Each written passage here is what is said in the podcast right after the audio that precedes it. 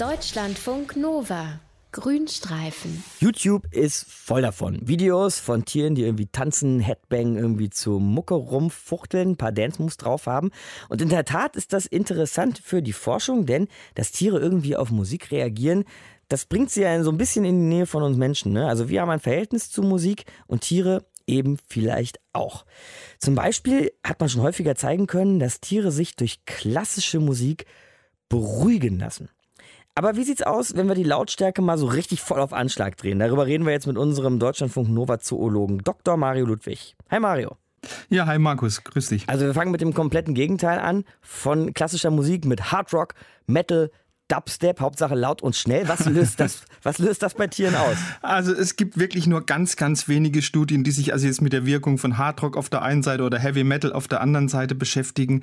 Und die entsprechen jetzt auch nicht immer so völlig den üblichen wissenschaftlichen Standards. Okay. Aber nach diesen Studien gibt es Tierarten, also die auf der einen Seite diese Musik regelrecht lieben, aber es gibt auch Tierarten, denen bereitet Hardrock bzw. Heavy Metal ernsthafte Probleme. Ernsthafte Probleme? Was heißt denn das? Was, was für ein ernsthaftes Problem kann Hardrock Also hast du bei ganz kleinen Tieren, bei Marienkäfern, das haben US-amerikanische Biologen von der Mississippi State University rausgefunden, die haben so ein kleines äh, Laborexperiment gemacht und haben Blattläusen 18 Stunden lang haben die ACDC ähm, vorgespielt. Eieiei.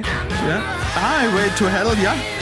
Und das hat ihn, Highway to Hell hat ihn total auf den Appetit geschlagen, weil diese mit ACDC beschalten Marienkäfer, die haben die Hälfte weniger Blattläuse gefressen als ihre Artgenossen, die eben nicht ACDC Okay. äh, ausgesetzt Also waren. ACDC verdirbt den Appetit, ja? Ja, zumindest ist es eine Lärmbelästigung für die Marienkäfer. Und es gibt sogar Tiere, denen schlägt dagegen Elektromusik sogar auf die Libido. Man glaubt es kaum. Elektro schlägt auf die Libido. Wie das Ja. genau? Also das waren Wissenschaftler aus Thailand, die haben einen Käfig genommen im Labor, haben dort einen Schwarm von blutdürstigen Gelbfiebermücken reingesteckt und dazu noch als Opfer einen Hamster.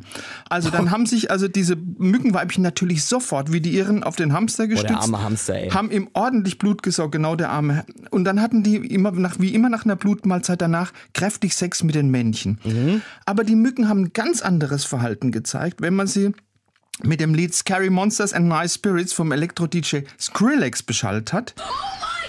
Da, ja, das ist ja so ein Dubstep-Titel und der zeichnet sich durch eine Mischung aus sehr hohen und sehr tiefen Frequenzen aus. Mario, darf ich mal sagen, dass das auch auf meine Libido schlagen würde, glaube ich? Ja, so in etwa. Ja.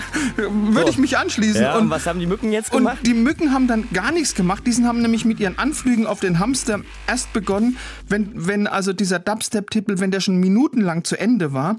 Und auch während des Experiments hatten die fünfmal weniger Sex als sonst. Also Okay. schlägt ihn wirklich auf die Libido. Wie uns beiden auch. Am Anfang hast du aber gesagt, dass es Tiere gibt, die auf Hardrock oder auch Heavy Metal stehen. Also die das super finden. Welche Tiere denn? Also das sind jetzt ausgerechnet Tiere, die angeblich zu den gefährlichsten von der Welt zählen, nämlich weiße Haie. Das hat vor acht Jahren so ein australischer Anbieter von Tauchgängen, hieß Matt Waller, rausgefunden. Der hat, auf so eine Idee muss man erst mal kommen, weißen Haien unter Wasser verschiedene Musikstücke vorgespielt. ja? Okay, ja. Also von, von Mozart bis eben äh, Hardrock. Und das war total super. Die, die Haien wurden dann ausgerechnet deutlich ruhiger und haben an Aggressivität verloren, wenn man ihnen wieder mal was von ACDC vorgespielt hat. Okay. Und besonders beliebt war Shook Me All Night Long und Back in Black, ja. Da, Back und, in Black, ja? Und das ging sogar so weit, dass die Haie, die haben wirklich ihre Schnauzen ganz verliebt und verzückt an den Unterwasserlautsprechern gerieben.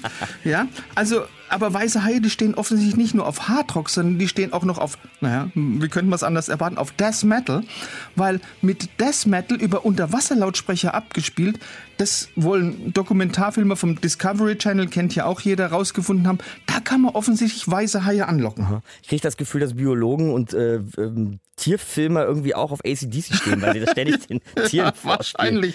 Gibt es denn für das alles jetzt aber eine vernünftige Erklärung oder ist das Zufall, dass der weiße Hai da gerade mal an der Scheibe geklebt hat, als ACDC lief? Also bei Haien gibt es zumindest einen Erklärungsversuch. Haie haben ja ein sogenanntes Seitlinienorgan. Das besteht aus ganz leistungsstarken Sinneszellen. Mit denen können die Haie Vibrationen unter Wasser sehr genau registrieren und können die auch orten. Und deshalb können die auch sehr gut damit sich bewegende Beutetiere orten. Und offensichtlich haben die tiefen Frequenzen von Death Metal sagen zumindest die Wissenschaftler, eine ganz große Ähnlichkeit mit den Vibrationen, die so ein Beutefisch ausstößt, der sich ausgerechnet im Todeskampf befindet. Oha. Das heißt, die Haie setzen offensichtlich Death Metal mit leichter Beute gleich. Aber jetzt muss man wirklich das nochmal klar sagen, das ist nur eine Theorie. Mhm. Also eine echte wissenschaftliche Studie, die fehlt hier. Sind es andere oder gibt es noch andere Tiere, die auch noch auf Heavy Metal stehen? ja, es gibt auch ein paar Vogelarten, die auf Heavy Metal stehen. Das hat eine amerikanische Künstlerin namens Elizabeth Rausgefunden, zusammen mit einem Computerexperten. Wobei man jetzt sagen muss, das war eher so ein Kunstprojekt und nicht so eine streng wissenschaftliche Studie. Also diese Damery hat eine Futterstelle mit verschiedenen Musikstilen beschallt. Das ging von Claude Debussy bis zu Metallica Aha. und hat dann mit Hilfe von einem Computerprogramm die Verweildauer der einzelnen Vogelarten an der Futterstelle registriert. Das heißt, wenn eine Vogelart bei einem Lied besonders lang an der Futterstelle geblieben ist, dann wurde das als musikalische Vorliebe gewertet. Standen jetzt alle auf Metallica oder wie? Nee, die meisten Vogelarten standen auf Klassik, okay. bis auf Finken und Spatzen. Die haben sich die Bäuche am liebsten bei Metallica vollgeschlagen. Finken und Spatzen. Finken so, so. und Spatzen. Okay. Warum das jetzt so ist, da besteht wirklich noch Forschungsbedarf. Finken und Spatzen stehen auf Metallica, der weiße Hai auf ACDC und Skrillex schlägt bei einigen sonst sehr angriffslustigen Mücken auf die Libido. Deutschlandfunk Nova Grünstreifen